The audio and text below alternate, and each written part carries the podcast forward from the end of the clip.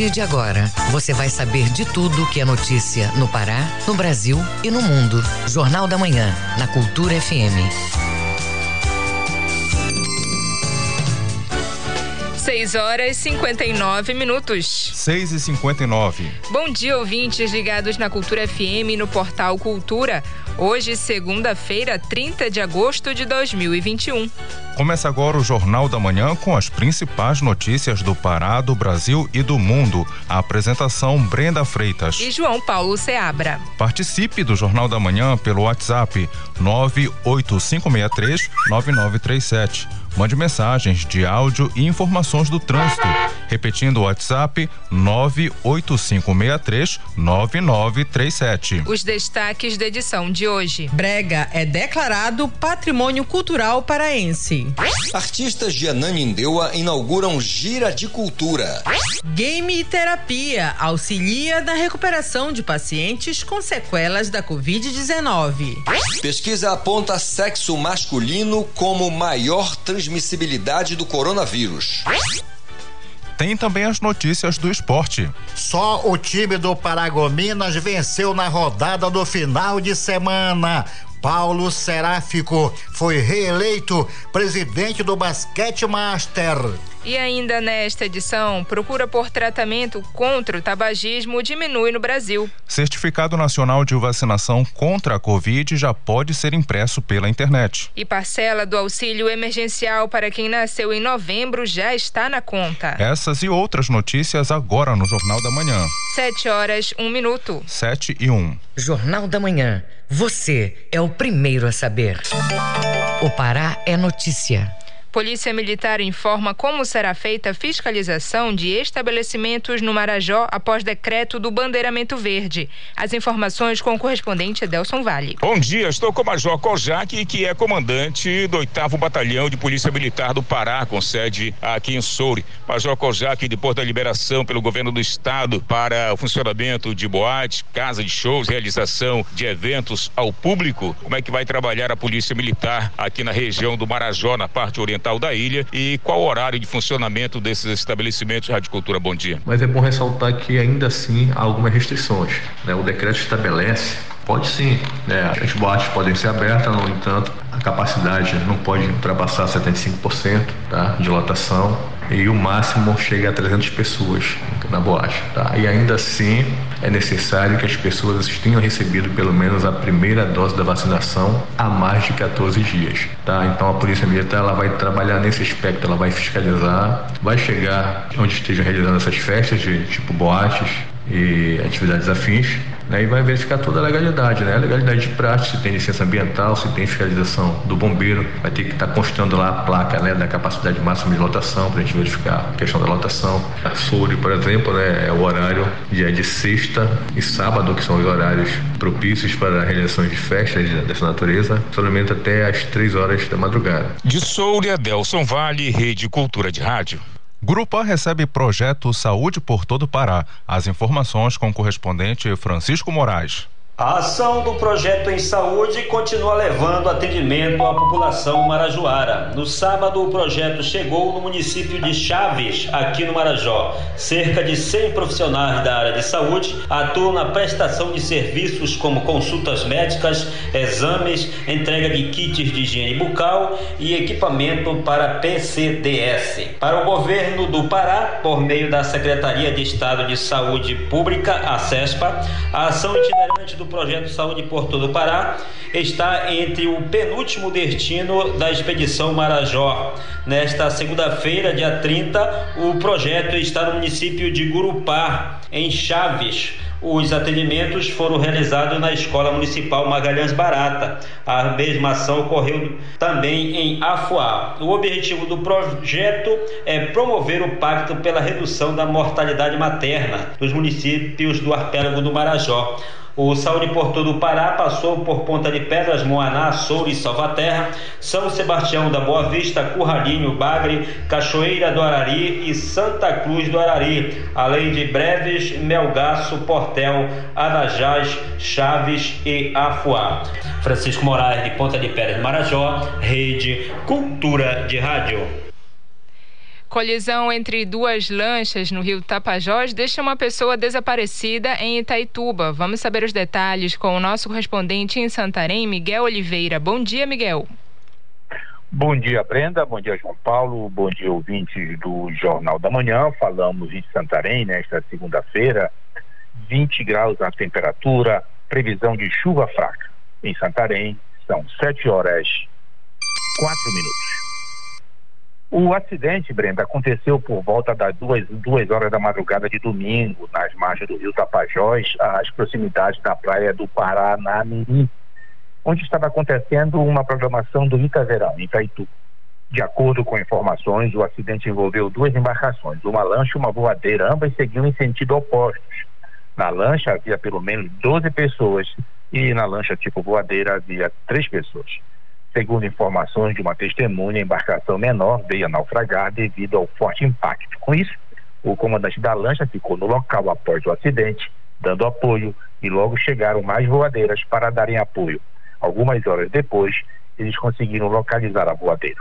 Os militares do Corpo de Bombeiros iniciaram as buscas pelo local na manhã de domingo, na tentativa de localizar uma das vítimas que estava na voadeira e veio a desaparecer é Ednelson Monteiro da Silva, de 16 anos, 16 anos, ele ainda se encontra desaparecido nas águas do rio Tapajós e a equipe dos bombeiros permanece no local e retoma as buscas daqui a pouco.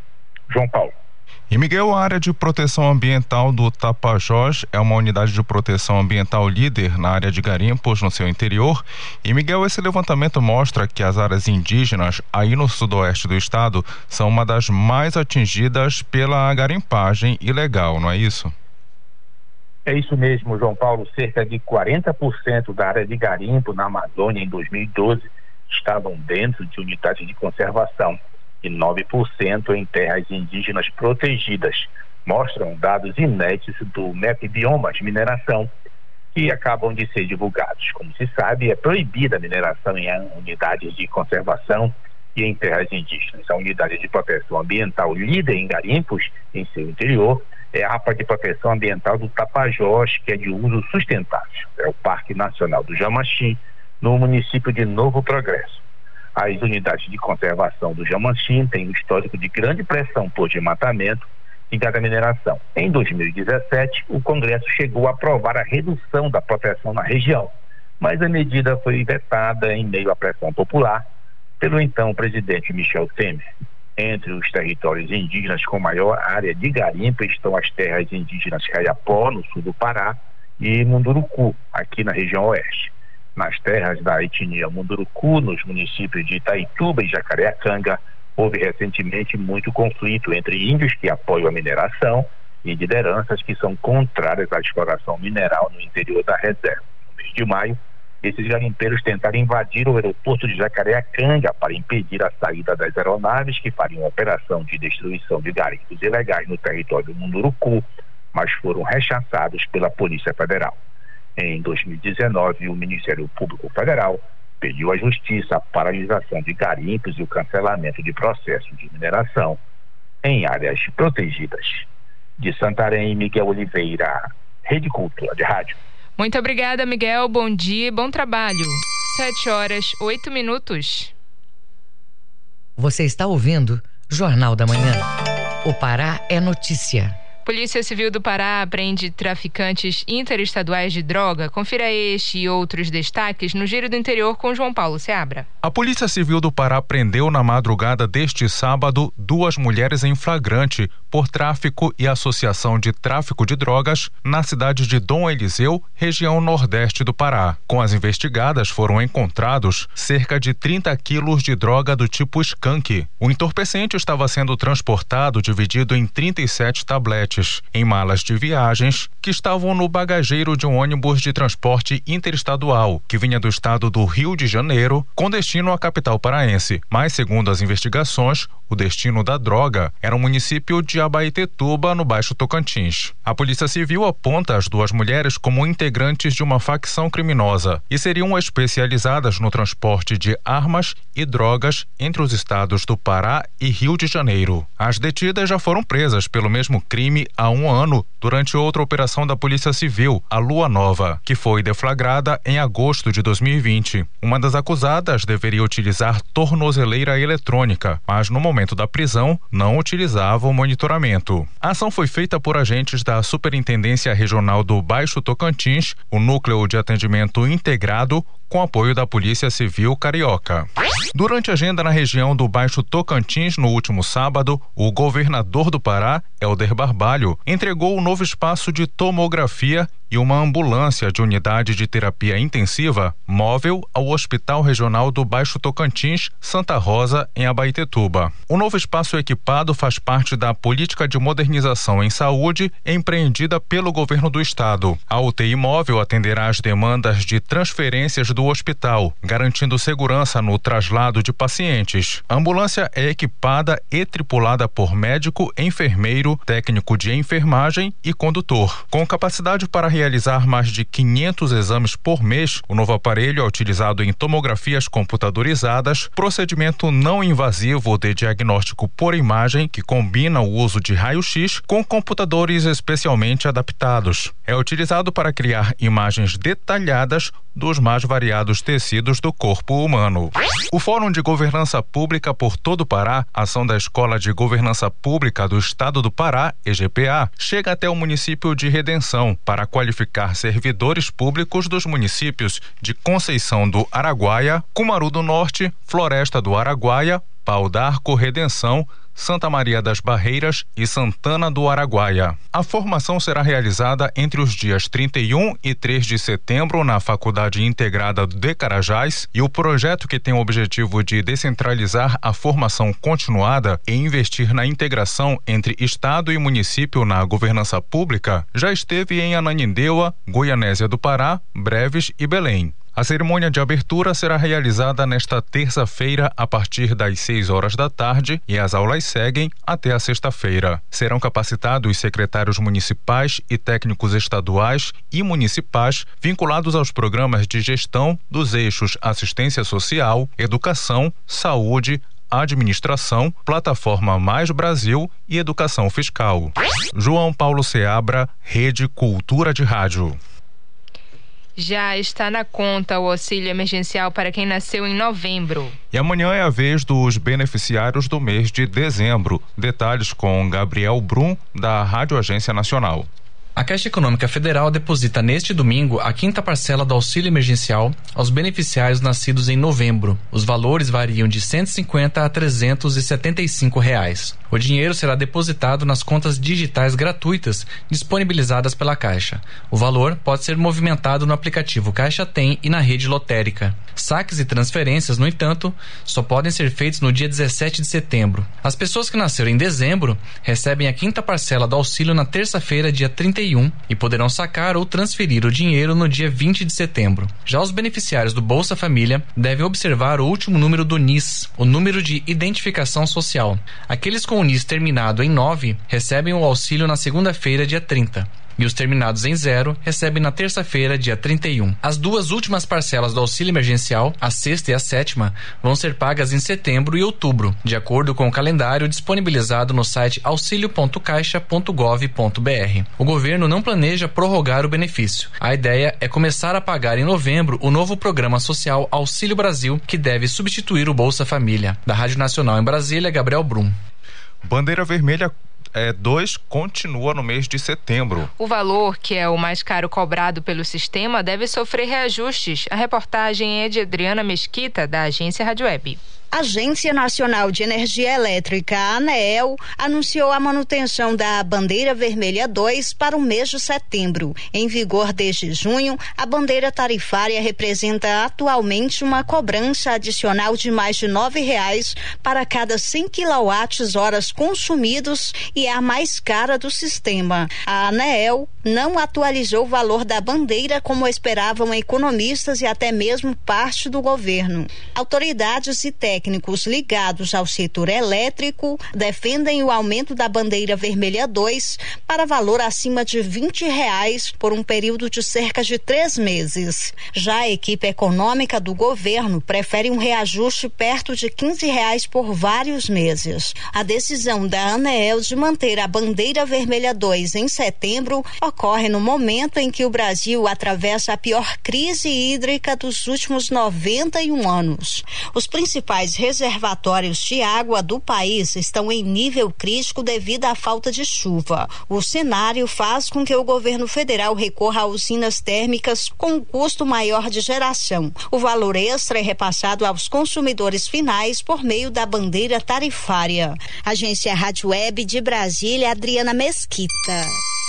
7 horas 14 minutos. 7 14. O trânsito na cidade. É hora de saber como está o trânsito em Belém com o repórter Marcelo Alencar. Bom dia, Marcelo. Bom dia, João Paulo Seabra, Brenda Freitas, Paulo Sérgio e todos os ouvintes do Jornal da Manhã. O nosso primeiro destaque é na rodovia BR-316, do município de Marituba até a esquina do entroncamento em Ananindeua. O trânsito está intenso, com velocidade média que varia de 13 até 25 km por hora. E a gente acaba de identificar um acidente de trânsito na BR-316, próximo de Marituba, é, na Avenida Engenheiro Fernando Guilhom, pista lateral. Marcelo Lencar, diretor da redação do Rádio Jornalismo para o JM, bota no comando João Paulo Seabra e Brenda Freitas. Muito obrigada, Marcelo. 7 horas 15 minutos. 7 e 15. Ouça a seguir no Jornal da Manhã. Tratamento contra o tabagismo diminui no Brasil. Cultura FM é que você ouve primeiro, a gente volta já. Estamos apresentando Jornal da Manhã. Agosto é mês de aniversário da Lei Maria da Penha. Parabéns a todas as mulheres por essa conquista. Lei Maria da Penha, 15 anos. Um marco na história recente do Brasil. Uma homenagem da rádio. Cultura FM 93,7. Viva Maria da Penha, mulheres do Brasil. Direito e liberdade é nosso desafio. Viva, viva as mulheres do Brasil. A Lei Maria da Penha está com mais de mil. Maria da Penha, mulheres do Brasil. Direito e liberdade é nosso desafio. De segunda a sexta, às duas da tarde, na Cultura FM, Coletânea. Produção e apresentação, Paulo Brasil.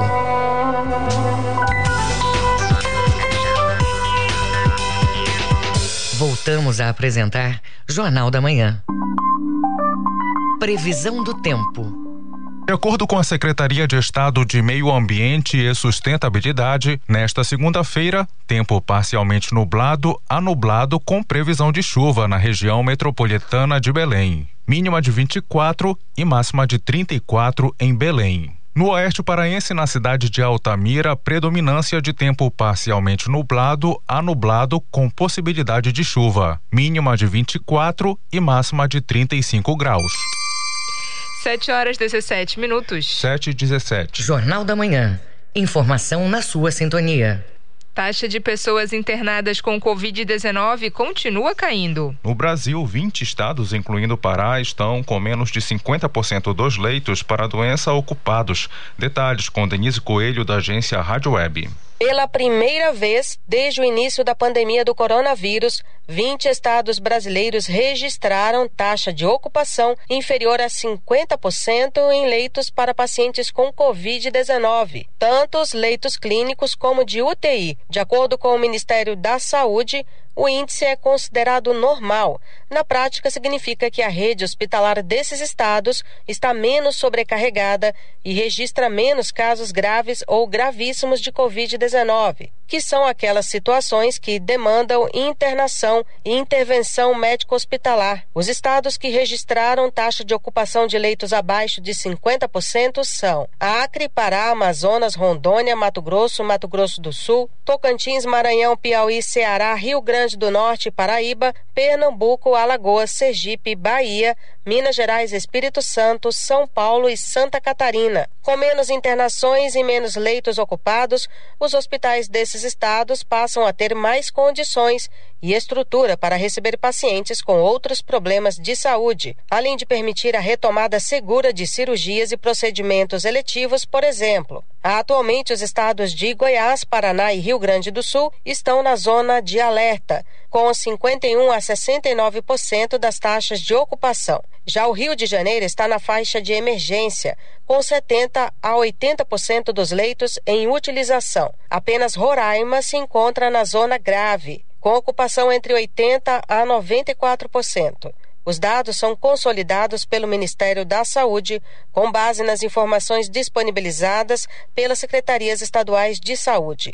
Na avaliação da pasta, esse panorama reflete os resultados do ritmo acelerado de vacinação no país, como prioridade do governo. Já são mais de 187 milhões de doses aplicadas nos braços dos brasileiros. Dessas, cerca de 128 milhões são de primeira dose e em torno de 59 milhões de pessoas que completaram o esquema vacinal com a segunda dose ou dose única.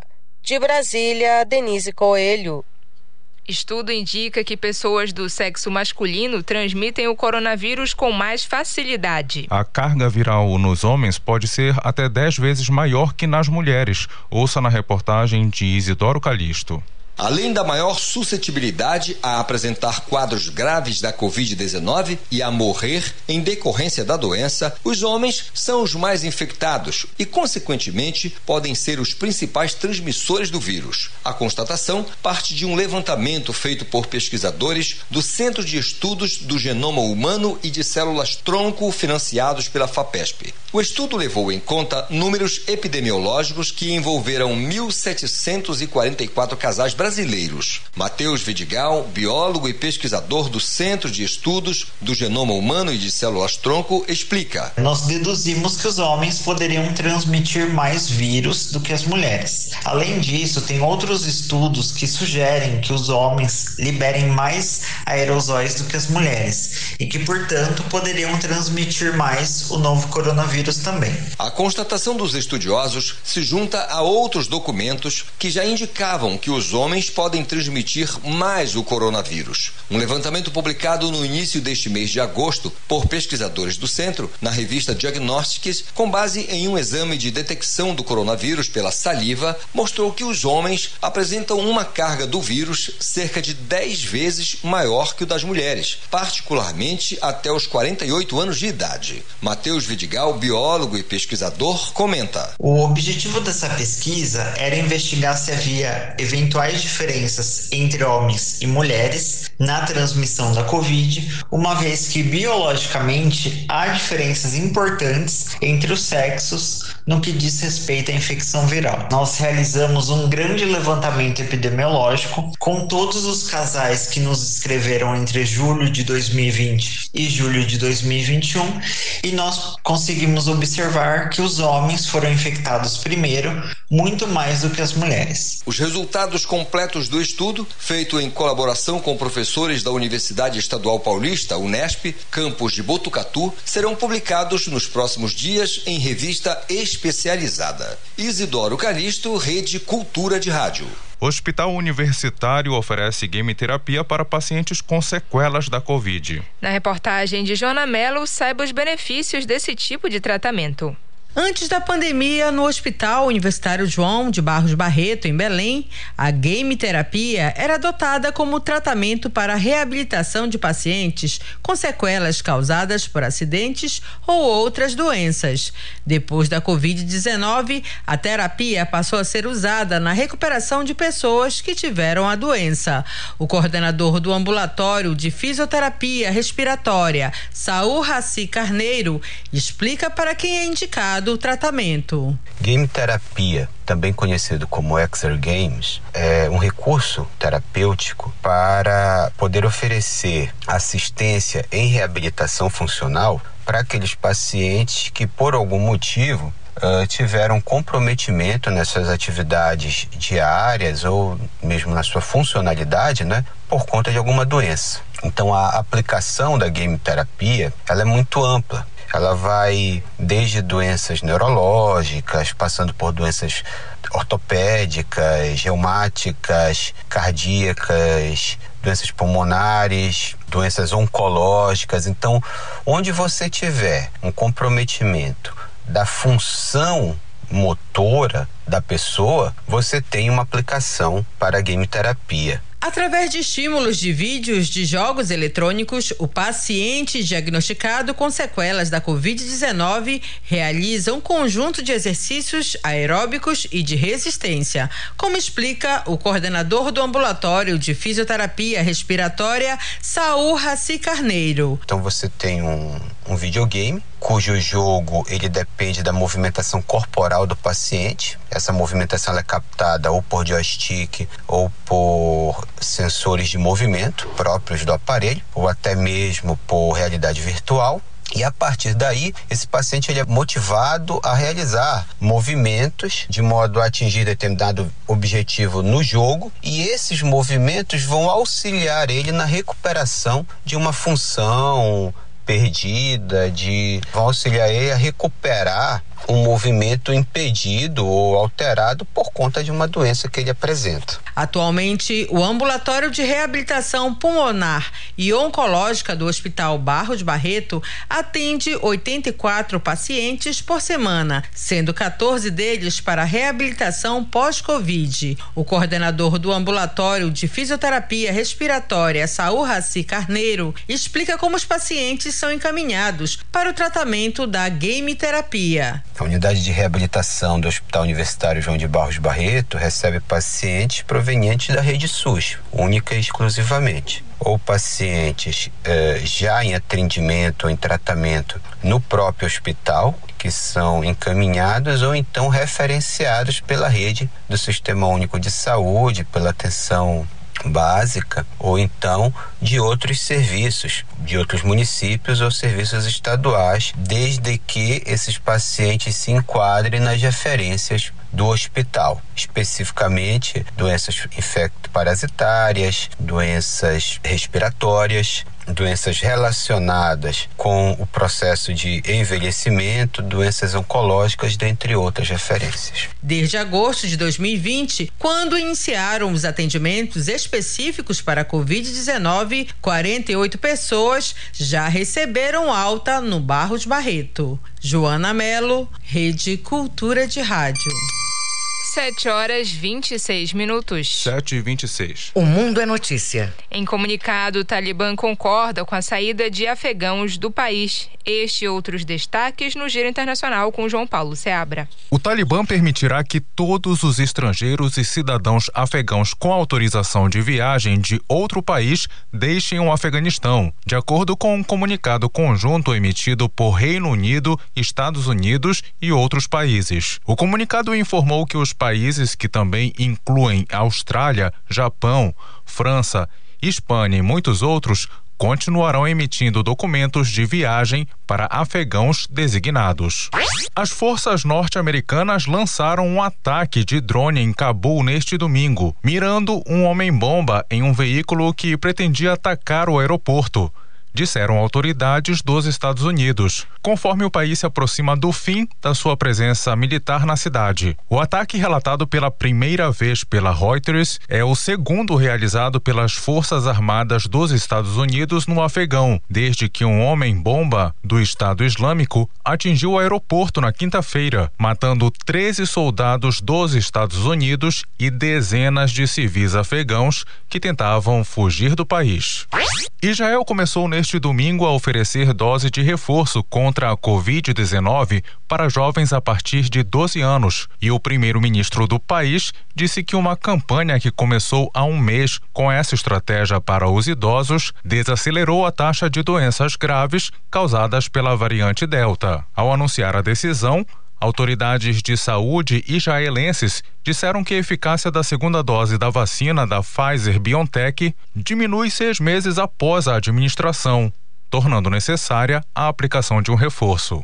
Os elegíveis para a terceira dose podem receber desde que pelo menos cinco meses tenham se passado, desde a segunda injeção, um período de tempo menor que o intervalo de oito meses em vigor nos Estados Unidos. João Paulo Seabra, Rede Cultura de Rádio.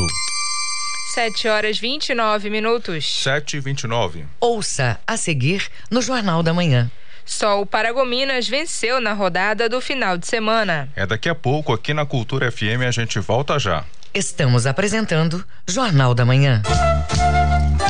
ZYD 233, 93,7 MHz. Rádio Cultura FM, uma emissora da Rede Cultura de Comunicação. Fundação Paraense de Rádio Difusão, Rua dos Pariquis, 3318. Base operacional, Avenida Almirante Barroso, 735, Belém, Pará, Amazônia, Brasil. Voltamos a apresentar Jornal da Manhã. Tábuas de Marés. De acordo com o Instituto Nacional de Pesquisas Espaciais, em Belém, maré baixa às 10h43 da manhã e 10h51 da noite. Maré alta às 4 e 6 da tarde. Em Mosqueiro, maré baixa às 9 e 19 da manhã e 9 e 53 da noite. Maré alta às 4 e 6 da tarde. E em Vila do Conde, maré baixa às 11 e 17 da manhã e 11 e 8 da noite. E maré alta às 5 e 10 da tarde. 7 horas 30 minutos. 7 e 30. Esporte. Só o Paragominas venceu na rodada do final de semana e Paulo Seráfico foi reeleito presidente da Associação de Basquete Master. Notícias do esporte com Alexandre Santos. Paulo Seráfico venceu as eleições na Associação Paraense de Basquete Master. Manuel dos Santos Alves foram realizadas ontem pela manhã no ginásio Moura Carvalho do País são duas eleições para a presidência da Associação Paraense de Basquete Master. Na hora da apuração, vitória do atual presidente Paulo Seráfico. Paulo Seráfico, 37 votos contra 26 votos do candidato de oposição Raul Macedo Popular e com isso, Paulo Seráfico vai continuar dirigindo a Associação Paraense de Basquete Master até 2023. O vice dele é o técnico Márcio Sampaio. Por falar em Basquete Master, o torneio Vale a Pena Ver de Novo de Basquete Master teve ontem a sua segunda rodada no ginásio Moura Carvalho e aqui estão os resultados. Sérgio Góes 75, Marcelo Branco 56, Carlindo Lins 6060, Gilberto Betão 47, José Façanha 6767, Manuel Miranda 59 e Alfonso Rios 53, José Augusto 4646. Na classificação, os quatro melhores: Sérgio Góes, Alfonso Rios, Carlindo Lins e José Façanha, todos eles com quatro pontos. José Augusto, Manuel Miranda, Marcelo Branco e Gilberto Betão, equipes com dois pontos. Manuel Alves para a Rede Cultura Cultura de Rádio. No sábado, a bola rolou pela quarta divisão, décima terceira rodada, a penúltima em Tocantins. A equipe do Paragominas venceu do Tocantinópolis três tentos a dois. Marcaram para o Jacaré. Paulo Rangel de pênalti, Buiu e Aleilson. O time ao comando do técnico Robson Melo está na terceira posição na classificação com 20 pontos. Seu próximo jogo, sábado às três da tarde na Arena Verde em Paragominas, diante do Guarani do Ceará, que já está classificado. Também no sábado, pela Série C, 14 quarta rodada na Cruzul, o Paysandu empatou com o Floresta do Ceará em em 1 um a 1. Um. O time cearense marcou primeiro com Jô aos 3 minutos. Rafael Grampola de pênalti aos 18 empatava o jogo em 1 um a 1, ambos no segundo tempo. Na classificação, o time paraense caiu para a quarta posição, 21 pontos. O próximo jogo dos bicolores é com o Santa Cruz em Belém do Pará no próximo domingo às 7 horas da noite na Cruzul. Ontem em Castanhal pela 14 quarta rodada, o Castanhal empatou com o Penarol do Amazonas, um tento a um. Pecel de pênalti marcou para o Aurinegro. Railson aos 35 para o Clube de Manaus, ambos no primeiro tempo. Na classificação, o Castanhal é o líder, 33 pontos, já classificado. No próximo domingo, o Aurinegro vai jogar no Acre, enfrenta o Galvez às 17 horas. No Baenão, o Remo, depois do empate de sexta-feira com o time do Brasil de Pelotas em 1 um a 1 um, já treina de olho no Botafogo do Rio de Janeiro neste sábado às sete e meia da noite no Baenão, jogo pela vigésima segunda rodada. Hoje o Leão Azul está na décima segunda colocação com 27 pontos. Alexandre Santos para a Rede Cultura de Rádio. 7 horas 34 minutos. 7 e 34 Jornal da Manhã. Informação na sua sintonia. Tratamento contra o tabagismo diminui no Brasil. Um dos fatores foi a pandemia e a redução do número de trabalhadores da saúde. As informações com Solimar Luz, da Rádio Agência Nacional.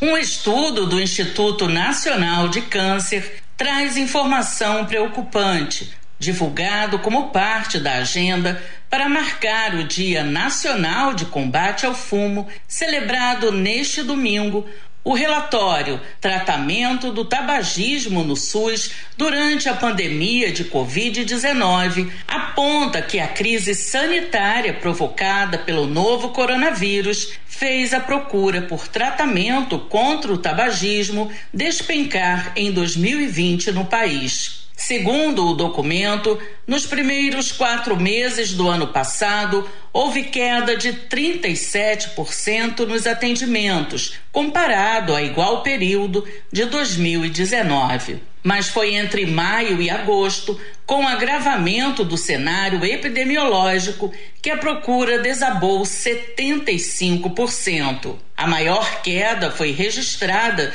de acordo com o INCA, nas unidades da atenção básica, que são em maior número e porta de entrada para os cuidados com a saúde. A coordenadora de prevenção e vigilância do Instituto, Liz Almeida, explica que uma combinação de vários fatores ligados à pandemia acabou desenhando esse cenário houve, durante a pandemia, uma orientação para que as pessoas permanecessem em casa, principalmente no início da pandemia, para que as pessoas só procurassem unidades de saúde em caso de é, sinais e sintomas de Covid mais acentuados. E também nós tivemos uma queda no próprio contingente de funcionários profissionais de saúde. Por outro lado, os pacientes é, ficaram com medo de sair de casa, né, com medo de entrar em contato com o vírus e também procuraram menos as unidades de saúde, não só para tratamento de tabagismo, mas para qualquer outro é, problema de saúde. Criado por lei federal em 1986, o Dia Nacional de Combate ao Fumo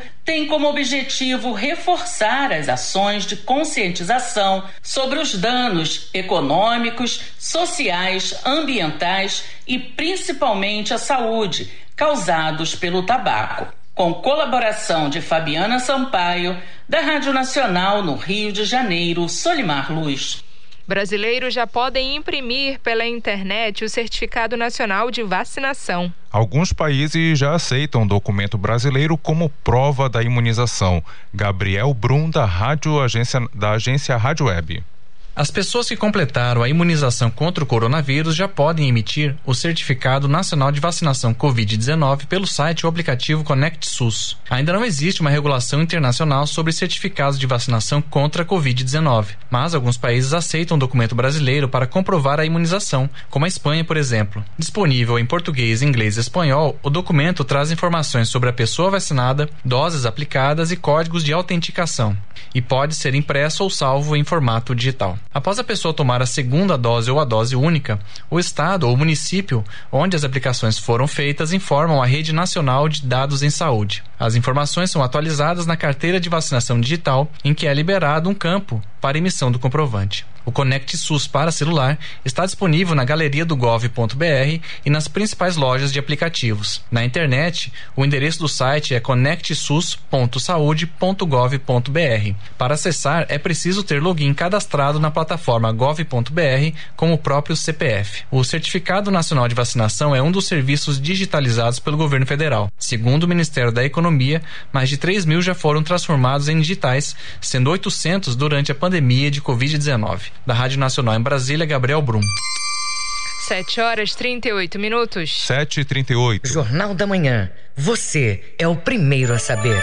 Os números da economia. No mercado financeiro, o termo investidor anjo tem se tornado comum. São pessoas que oferecem apoio principalmente para empresas iniciantes de tecnologia. Quem explica é o professor Pedro Loureiro no quadro Economia e Finanças. Bom dia. Eu recebi mensagens em contato arroba pedroloureiro.adm.br perguntando o que é investidor anjo. É uma pergunta que começa a ser cada vez mais frequente. Vamos lá. Investidores anjos são pessoas físicas que aplicam recursos financeiros do próprio patrimônio, geralmente entre 5 e 10% da carteira de investimentos, em empresas com elevado potencial de retorno. Mas não é somente isso. Investidores anjos, além de ajudar financeiramente a startup, também trazem suas experiências e rede de contatos para auxiliar os negócios. Por isso, esta categoria de investidores é formada basicamente por profissionais com alta capacidade técnica e muita experiência, muita mesmo. Assim, grande parte dos investidores anjo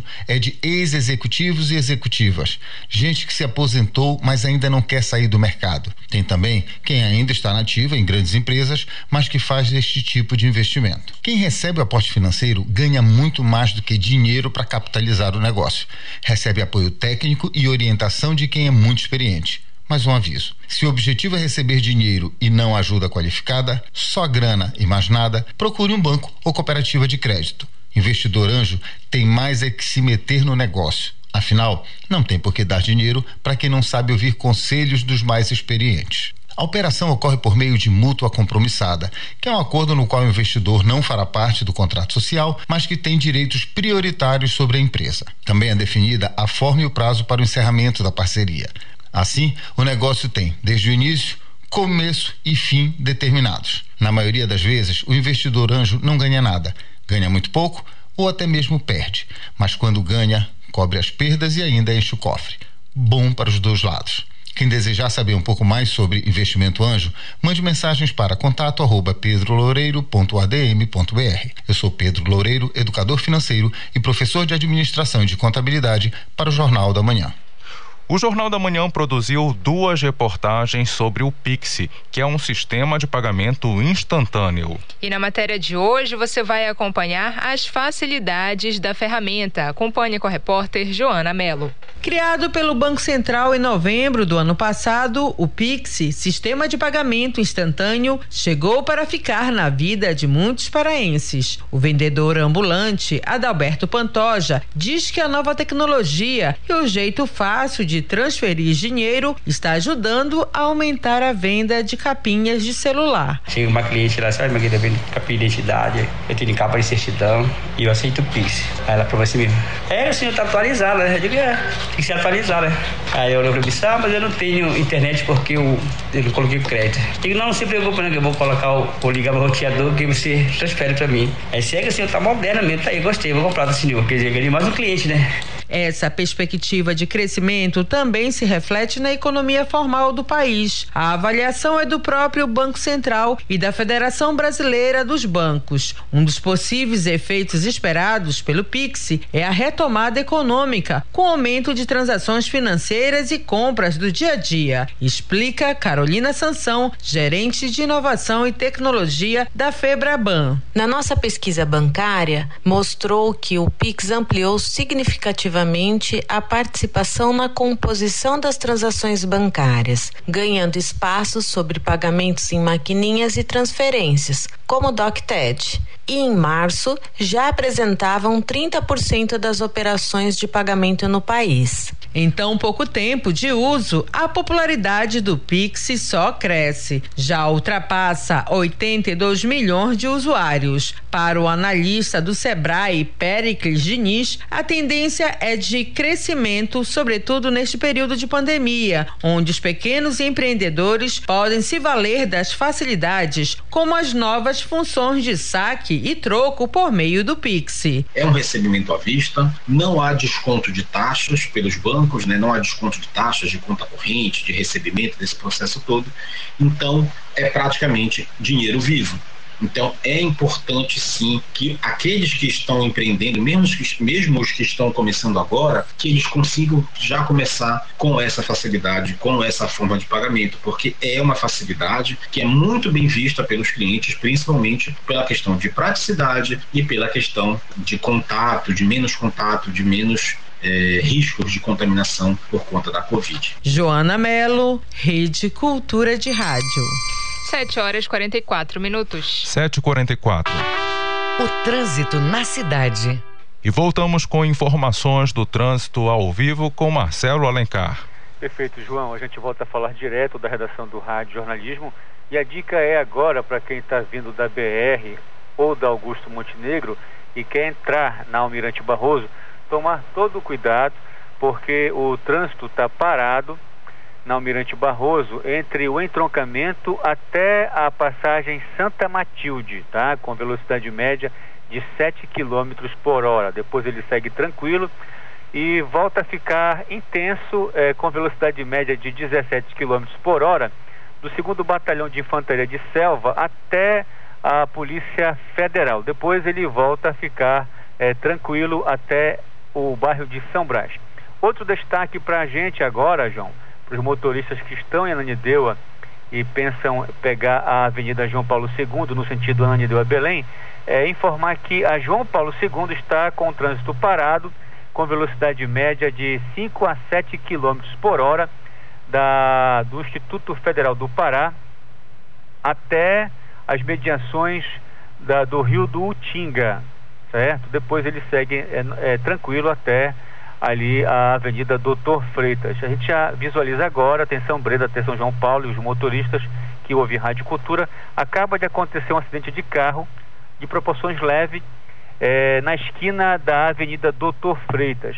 Isso, é, João e Brenda, acontece, esses acidentes na Doutor Freitas, porque motoristas que vêm da perimetral acabam avançando o semáforo vermelho é, e seguem é, cortando a João Paulo II. Quando o sinal da João Paulo II está aberto para dar é, acesso à Avenida Doutor Freitas e acaba acontecendo esses acidentes de trânsito. Então, atenção, os motoristas que estão na João Paulo, fiquem atentos, porque quando chegar na esquina da, da Doutor Freitas, o, o trânsito vai ficar caótico por causa desse leve acidente que acabou de acontecer entre a João Paulo e a esquina da Avenida do, é, Doutor Freitas. Marcelo Lencar, direto da redação do Rádio Jornalismo, para o JM, volta no comando Brenda Freitas e João Paulo Cea. Muito obrigada, Marcelo. 7 horas e 46 minutos. 7h46. Ouça a seguir no Jornal da Manhã. Presidente Jair Bolsonaro defende compra de armamento pesado pela população. Cultura FM aqui você ouve primeiro, a gente volta já. Estamos apresentando Jornal da Manhã. Parte da Rádio Cultura com informações do trânsito, comentários ou notícias da sua cidade. Grave seu áudio e mande para o nosso WhatsApp. 985639937. Cultura FM 93,7. O Chorinho e os Chorões no Brasileiríssimo. Terça, oito da noite.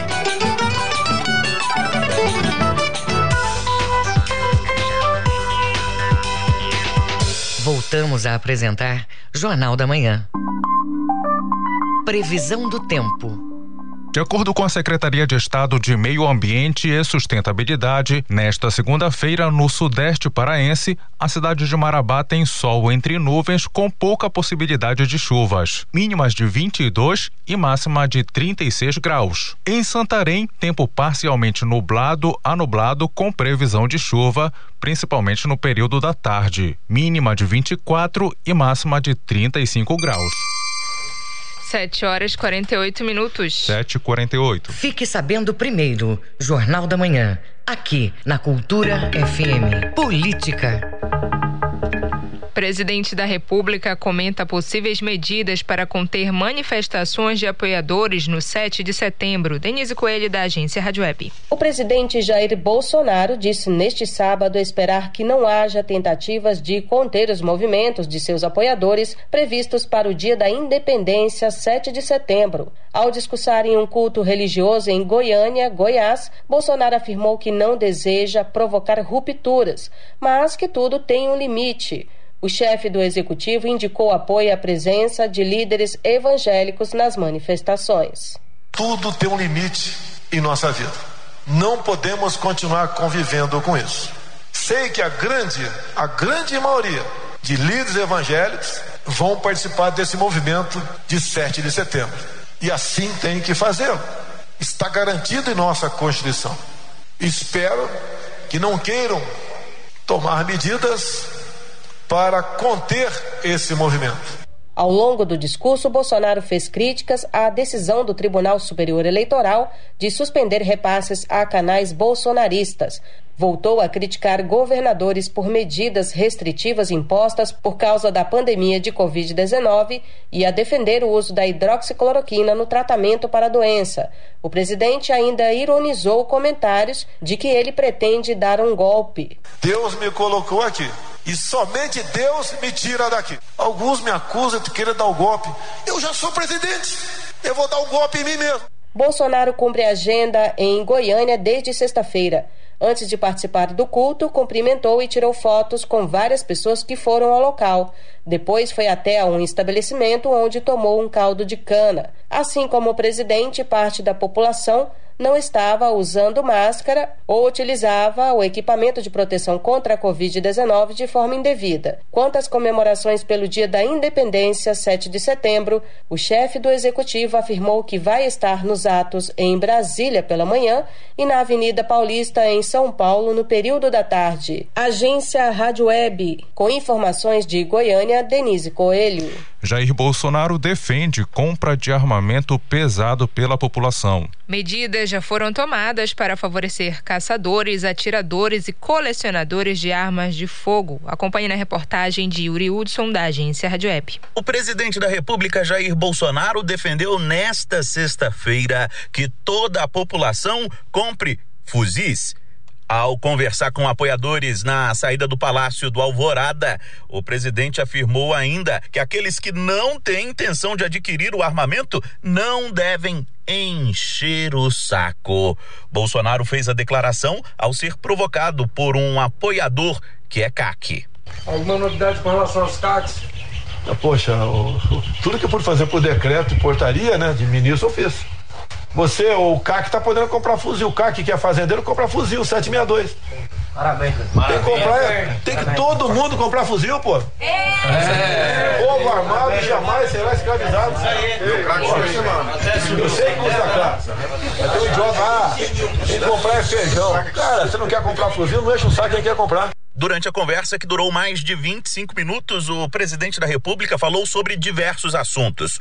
Bolsonaro voltou a dizer que os combustíveis estão baratos, mesmo chegando a sete reais o litro da gasolina em diversos estados, por exemplo. Segundo o presidente da República, os governadores são responsáveis pelo que classificou de preço abusivo dos combustíveis. Durante a conversa, o presidente voltou a fazer críticas a integrantes do judiciário. Isto sem citar diretamente os ministros Alexandre de Moraes e Luiz Roberto Barroso. O presidente foi além e também fez críticas a ministros do TSE. Pode um ou dois caras estragar a democracia no Brasil. Começar a prender na base do carnetaço, é, bloquear redes sociais. E agora já o câncer já foi lá pro, pro TSE. Nós temos um cara também que manda desmonetizar as coisas. Tem que botar um ponto final nisso. Durante a conversa, o presidente da República confirmou que vai participar das manifestações do 7 de setembro em Brasília e em São Paulo. Agência Rádio Web, no ar, cidadania, liberdade e democracia. De Brasília, Yuri Hudson. 7 horas e 52 minutos. 7h52. Agenda Cultural. Artistas de Ananindeua inauguram um projeto chamado Gira de Cultura. O objetivo é articular o segmento para a entrada na economia criativa. Quem explica é o repórter Isidoro Calixto. A iniciativa deve oferecer ao público, pelo menos uma vez ao mês, uma diversidade de expressões culturais ao ar livre e de forma gratuita. Na primeira edição, a jornalista e escritora Eneida de Moraes e o mestre Verequete foram os homenageados. O músico e produtor cultural Gabiru Cigano explica o que é a Gira de Cultura. É uma iniciativa dos artistas e fazedores e produtores culturais de Ananindeua que visa justamente dar visibilidade e propor para o nosso município um dia de apresentações, um dia de atividades artísticas com os artistas aqui de Ananindeua Mais de 20 artistas e empreendedores da segunda cidade mais populosa do Pará se encontraram para o lançamento da Gira de Cultura no conjunto Cidade Nova 1. A iniciativa é considerada o início da articulação do setor artístico de Ananindeua e de fortalecimento da economia criativa local. O projeto vai dar difusão à poesia, performances, artes visuais e música. O produtor cultural Gabiru Cigano fala da importância e da necessidade necessidade do movimento. Nós temos um cenário crescente de artistas que fazem esse fluxo na região metropolitana. Sentimos a necessidade de criar um momento de interação dentro do nosso próprio município para que tanto artistas quanto público conheçam e interajam entre si. Né? É necessário nesse momento a criação de teias e de novas redes de conexão a pandemia ela trouxe um hiato artístico para a gente muito grande e agora com o processo de vacinação começamos a buscar alternativas de trazer o material artístico para Nanibeua depois desse ato. O Gira de Cultura é promovido de forma autônoma e solidária e pretende ampliar parcerias a cada nova edição. Isidoro Calixto, Rei de Cultura de Rádio. Jornal da Manhã. Você é o primeiro a saber.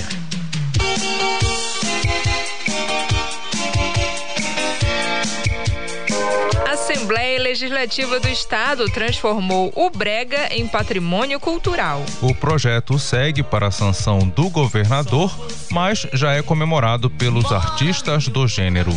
Ouça na reportagem de Joana Mello. O brega é música, dança e agora é patrimônio cultural paraense. O reconhecimento ao gênero musical mais popular do estado foi concedido pelo projeto de lei da deputada estadual Ana Cunha, do PSDB. Artistas consagrados e defensores do brega estiveram presentes à sessão. A cantora Lucinha Bastos ressalta a importância desse reconhecimento. É uma conquista, na minha opinião, não só para os compositores de brega, para os músicos, para os intérpretes, para as bandas, mas eu acho que sobretudo para o estado do Pará, para o povo do Pará, que vive o brega, né? Eu acho que é um momento muito especial que tem que ser muito comemorado. O marco do nascimento do brega não tem uma origem exata. O ritmo se popularizou na década de 60 em cidades como Goiânia, Recife e Belém. Mas segundo o cantor paraense Edilson Moreno, agora o brega, com o título de de patrimônio cultural e imaterial do Pará, vai ter uma cidade, um lugar para chamar de seu. Com isso, ele vai agora consolidar, né? Cultuado, sempre foi há 50 décadas pelo povo do Pará e expandiu pela região norte da Amazônia. Então, é mais do que justo agora o Brega se sente realmente completo e vai buscar os horizontes agora, que é fortalecer, difundir e levar com mais orgulho, cada vez mais buscando a qualidade para deixar aí enraizado para as outras gerações e trazer né, mais gente aí, que tem muita, já a cadeia é muito grande. Então, viva o Brega, o Brega está muito feliz, com certeza agora o Brega é nosso. Para quem curte o gênero musical do tipo Brega marcante, só as selecionadas, as As canções têm que falar de amor, desilusões e reconquistas, comenta a cantora Lucinha Bastos. Até quando o brega tem uma letra contando alguma história, algum sofrimento, né? O pessoal levanta e dança e curte. É um astral, é né? uma energia maravilhosa e é nossa. Na história do brega paraense destacam-se influências musicais das rádios caribenhas e do pop internacional, que gerou subgêneros como o tecnobrega, calypso amazônico e o melody. Em 2012, a cantora paraense Gabi Amarantos elevou o ritmo paraense ao nível internacional, com a indicação do álbum Treme no Grammy Latino. O texto do projeto de lei agora segue para a sanção do governador Helder Barbalho. Joana Melo, Rede Cultura de Rádio. Minha amiga, te amo ainda. Preciso tanto de você. Sem você não sei viver. 7 horas e 58 minutos. 7 58 O trânsito na cidade. Mais informações sobre o trânsito com o repórter Marcelo Alencar. Exatamente, João. É, os motoristas que saem de Coraci com destino ao centro da cidade vão ter que ter um pouquinho mais de paciência, João. O trânsito está totalmente parado na Augusto Montenegro, com velocidade média de 5 a 8 km por hora, do residencial Homobono até a esquina é, do condomínio Jardim Bela Vida 2. E a situação também está complicada na rodovia Mário Covas, da esquina da Augusto Montenegro até as mediações, João, da passagem Santa Paz. E acaba de acontecer um acidente é, de leves proporções ali próximo da Alameda Maria de Nazaré, na rodovia Mário Covas. Então está muito complexa a situação dos motoristas que se deslocam de Coraci. Até quem pensa em pegar a rodovia Arthur Bernardes vai encontrar também um trânsito intenso e parado com velocidade média de 5 a 10 km por hora. Marcelo Alencar, direto da redação do Rádio Jornalismo para o JM, volta no comando João Paulo Seabra e Brenda Freitas. Muito obrigada, Marcelo. 7 horas e 59 minutos. 7 e 59 e termina aqui o Jornal da Manhã desta segunda-feira, de 30, dia 30 de agosto de 2021. A apresentação foi de Brenda Freitas e João Paulo Seabra. Se você quiser ouvir essa ou outras edições do Jornal da Manhã, acesse a conta do Jornalismo Cultura no castbox.fm. Outras notícias você confere a qualquer momento na nossa programação. Uma excelente segunda-feira para você e até amanhã. Um bom dia para você. O Jornal da Manhã é uma realização da Central Cultura de Jornalismo.